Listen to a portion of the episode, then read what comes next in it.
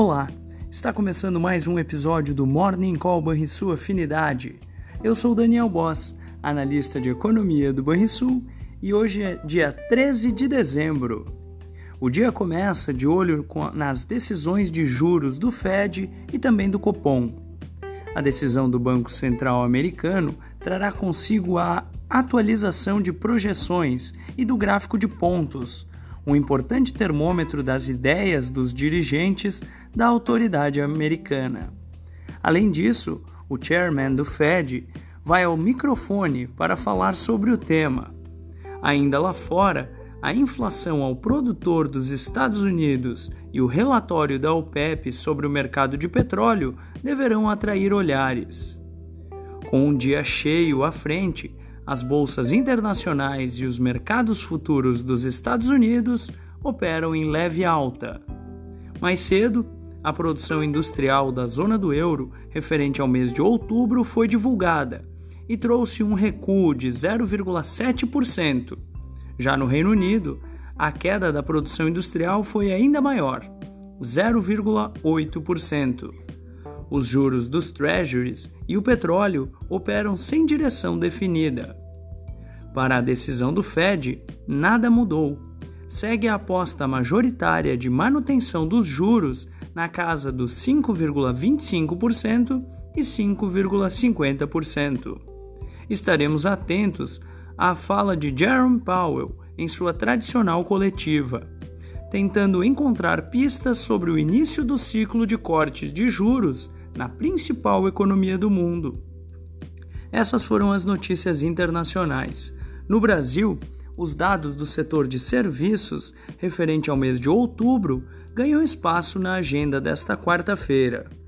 O sinal positivo vindo de fora poderá ajudar o Ibovespa na recuperação após a queda na véspera.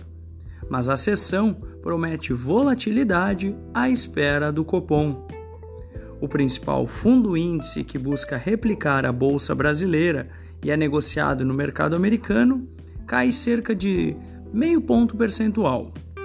Vale lembrar que na véspera foi divulgado o resultado do IPCA de novembro, com alta de 0,28% ante outubro, um número que agradou o mercado e seguiu mostrando moderação do nível de preços internamente.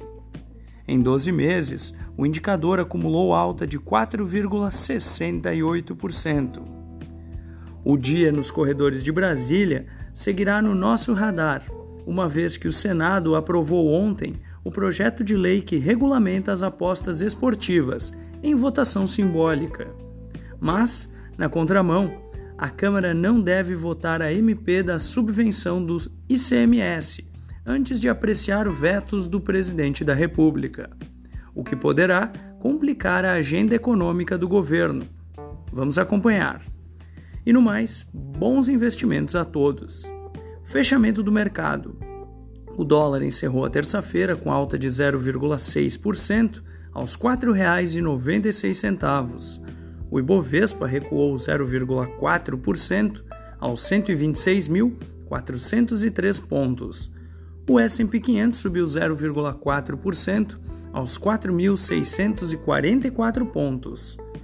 O DI futuro para janeiro de 2025 caiu 6 pontos base, a 10,26%. E o DI futuro para janeiro de 2030 recuou 7 pontos base, a 10,61%. Você ouviu o Morning Call Banrisul Afinidade com os destaques do dia. Acompanhe de segunda a sexta-feira o nosso overview.